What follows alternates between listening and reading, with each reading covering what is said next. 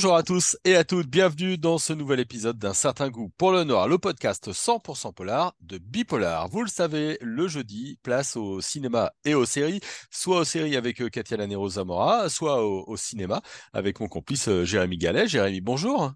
Salut Jérôme. Alors aujourd'hui, on va parler euh, d'un film hein, qui est sorti en 2022, film assez atypique qui s'appelle La Montagne de euh, Thomas Salvador qui flirte euh, véritablement avec le fantastique. C'est un film, pardon, qui vient de sortir en salle début février 2023. Est-ce que tu peux nous placer un petit peu le, contexte de ce film qui s'appelle La Montagne? Alors, c'était le deuxième film de Thomas Salvador après le très remarqué Vincent n'a pas d'écaille, qui était sorti en 2014, qui était donc son premier long métrage, qui avait suivi une série de, courts métrages. Alors, on retrouve des, des motifs dans ce deuxième film de Thomas Salvador qui était déjà présent dans son premier long métrage, à savoir le portrait d'un homme solitaire qui est doté de, de, capacités qui sont des capacités hors normes, ou en tout cas qui va flirter avec des éléments qui vont lui donner une capacité hors norme. Dans le cas du premier film, c'était l'eau. À chaque fois que le personnage se trouvait en contact de l'eau, il pouvait acquérir donc une vitesse et une force impressionnantes. Et là, c'est un personnage qui, d'un seul coup, va bifurquer. Il y a beaucoup de bifurcations dans le cinéma de Thomas Salvador, qui va bifurquer vers la montagne. C'est un ingénieur qui décide de tout plaquer pour euh, faire de l'alpinisme et puis pour aller à la rencontre de l'étrange qui va finir par se produire. Oui, une ambiance euh, très forte. Hein. On, le voit d'ailleurs euh, dès, la bande-annonce. Hein. Je la regardais euh, juste avant de commencer cette émission. C'est lumière dans la montagne.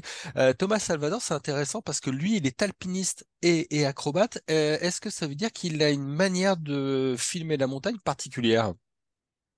Comme tu l'as dit, il est alpiniste, il est, acrobate, on retrouve ces deux dimensions-là, on retrouve évidemment un motif qui est un motif avec lequel il voulait de toute façon euh, euh, avoir un, rapport à travers euh, la production cinématographique. Ça correspond à sa vie, ça correspond aussi à, la manière dont il a filmé euh, les montagnes, parce qu'il y avait déjà des montagnes dans, son premier film.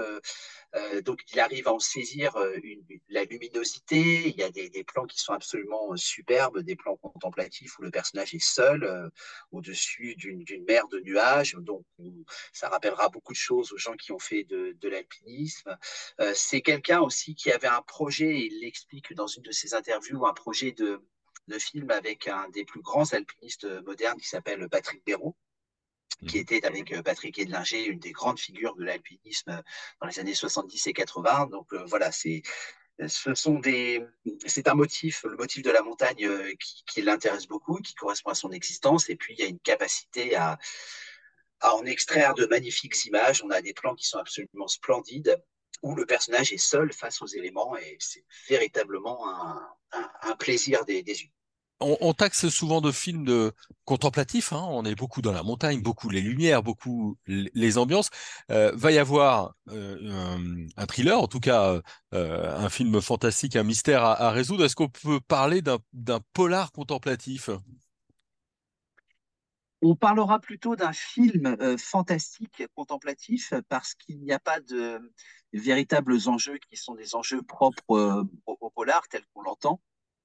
Il n'y a pas de, il a pas de crime, il n'y a pas de meurtre, il n'y a pas d'enquête. Par contre, il y a une espèce de quête qui est une quête personnelle. Ça, on le sent très nettement. Euh, le personnage, euh, comme je le disais tout à l'heure, bifurque, choisit d'aller seul dans la montagne et va finir par trouver ce que finalement il cherchait. Mais alors, ce qui est très intéressant, c'est que comme c'est un personnage opaque, un personnage euh, qui est relativement peu lisible, un personnage qui est relativement peu bavard, on peut projeter euh, pas mal d'intentions. Et c'est ça qui est intéressant. On l'avait déjà dans le premier film, c'est-à-dire que Thomas Salvador incarnait déjà un personnage assez énigmatique.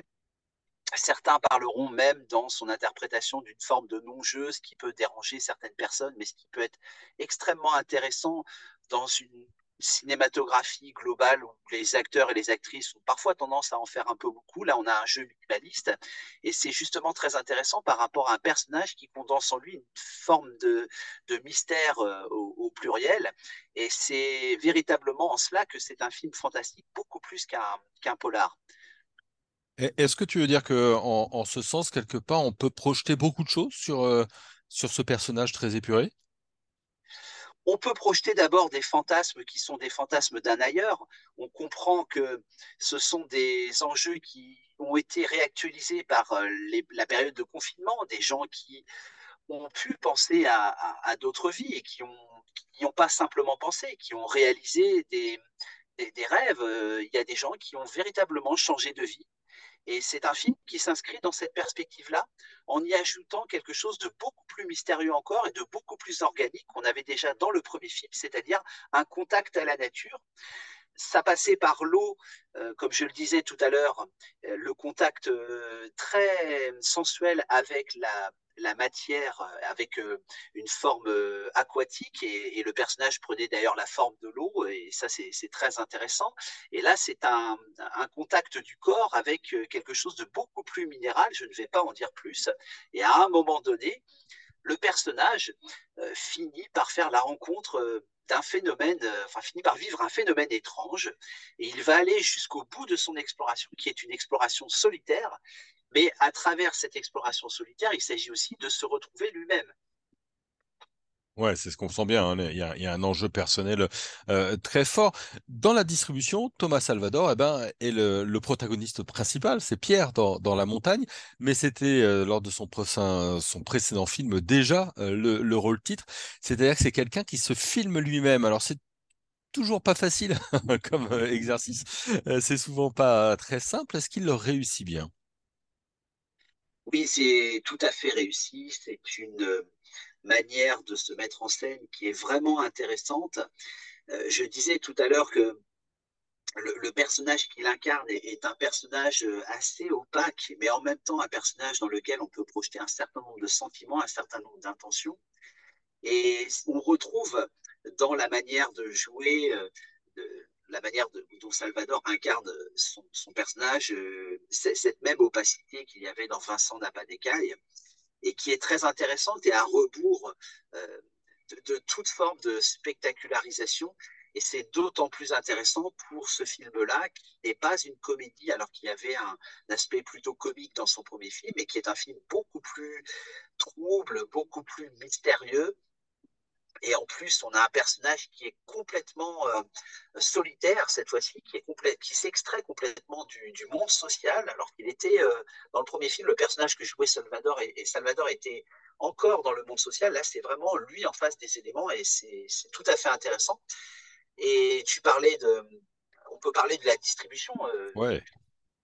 On peut parler aussi de, de, de Louise Bourgoin.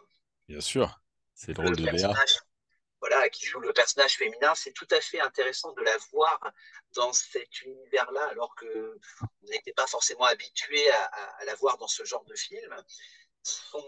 Personnage féminin rentre en relation avec le personnage de Pierre, sur lequel d'ailleurs il y aurait beaucoup à dire parce que Pierre, ça renvoie aussi euh, à, la pierre. Je parlais de la minéralité, c'est pas, pas étonnant. Hein. Euh, il se noue entre les deux personnages une sorte d'histoire sentimentale, mais qui est une histoire en même temps impossible dans la mesure où c'est un personnage solitaire. Mais dans, le, dans Vincent Napadeka, il y avait déjà une histoire d'amour avec un personnage féminin qui était joué par Vima Laponce. Et là encore, on avait déjà une histoire d'amour impossible. Donc c'est tout à fait intéressant de voir comment euh, Louise Bourgoin s'insère dans cet univers qui n'est pas a priori le sien, dans un cinéma euh, vers lequel elle se dirige. C'est pas la première fois qu'elle fait euh, dans des bifurcations, dans des films qui sont un peu plus minimalistes, qui sont ce qu'on appelle des films d'auteur. Et je trouve que son interprétation est globalement réussie. Elle arrive à, faire croire à son personnage. Mmh. Un, un, petit mot de. On a parlé de l'ambiance visuelle, mais de l'ambiance sonore.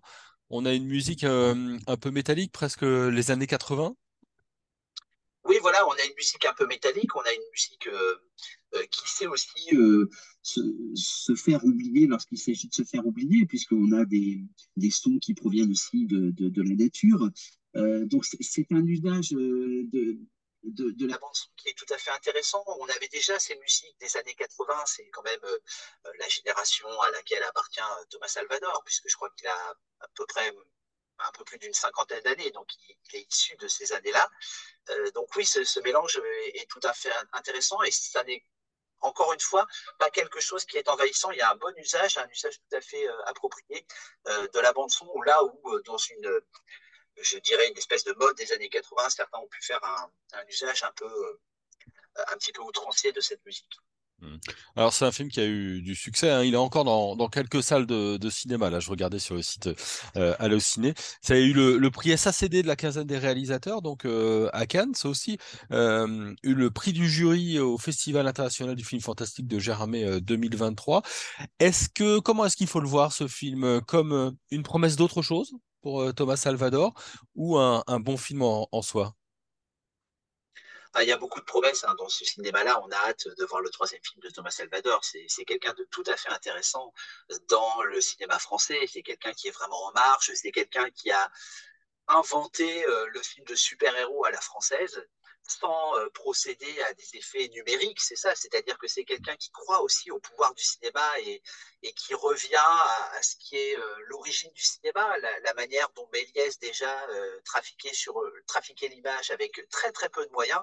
Et c'est très intéressant de suivre, ce sera très intéressant de suivre ce cinéaste qui pour l'instant euh, ne produit pas de façon euh, effrénée, mais là encore, il y a aussi un problème de, financement. Euh, ce sont des films qui ne sont pas faciles à, financer, il n'y a pas beaucoup de moyens, mais en même temps, et, ça prouve vraiment qu'on peut faire de très bonnes choses avec très peu de moyens, on arrive à créer un univers, à créer des atmosphères. Il y a une scène sur laquelle je ne vais pas m'apesantir, mais qui est tout à fait emblématique de cela, qui est qui procède à un travail sur l'image qui ne fait absolument pas euh, usage du numérique. Il y a quelques effets numériques, mais euh, Salvador explique très bien que ça n'est absolument pas ce qu'il a privilégié et qu'il a vraiment, euh, il est revenu vraiment aux origines de, de la manipulation de l'image en tant que matière. Et là, encore une fois, comme je le disais, ça renvoie au cinéma de Méliès et aux origines du cinéma. Ouais, c'est vrai que je regardais hein, sa filmographie. Il y a une bonne dizaine de courts-métrages entre 2000 et, et 2010, peut-être un tout petit peu moins, et seulement deux longs-métrages. En 2014, Vincent n'a pas d'écaille, et donc euh, euh, vient de sortir en 2023 euh, ce, ce, film La Montagne. Merci beaucoup, Jérémy. Merci à toi?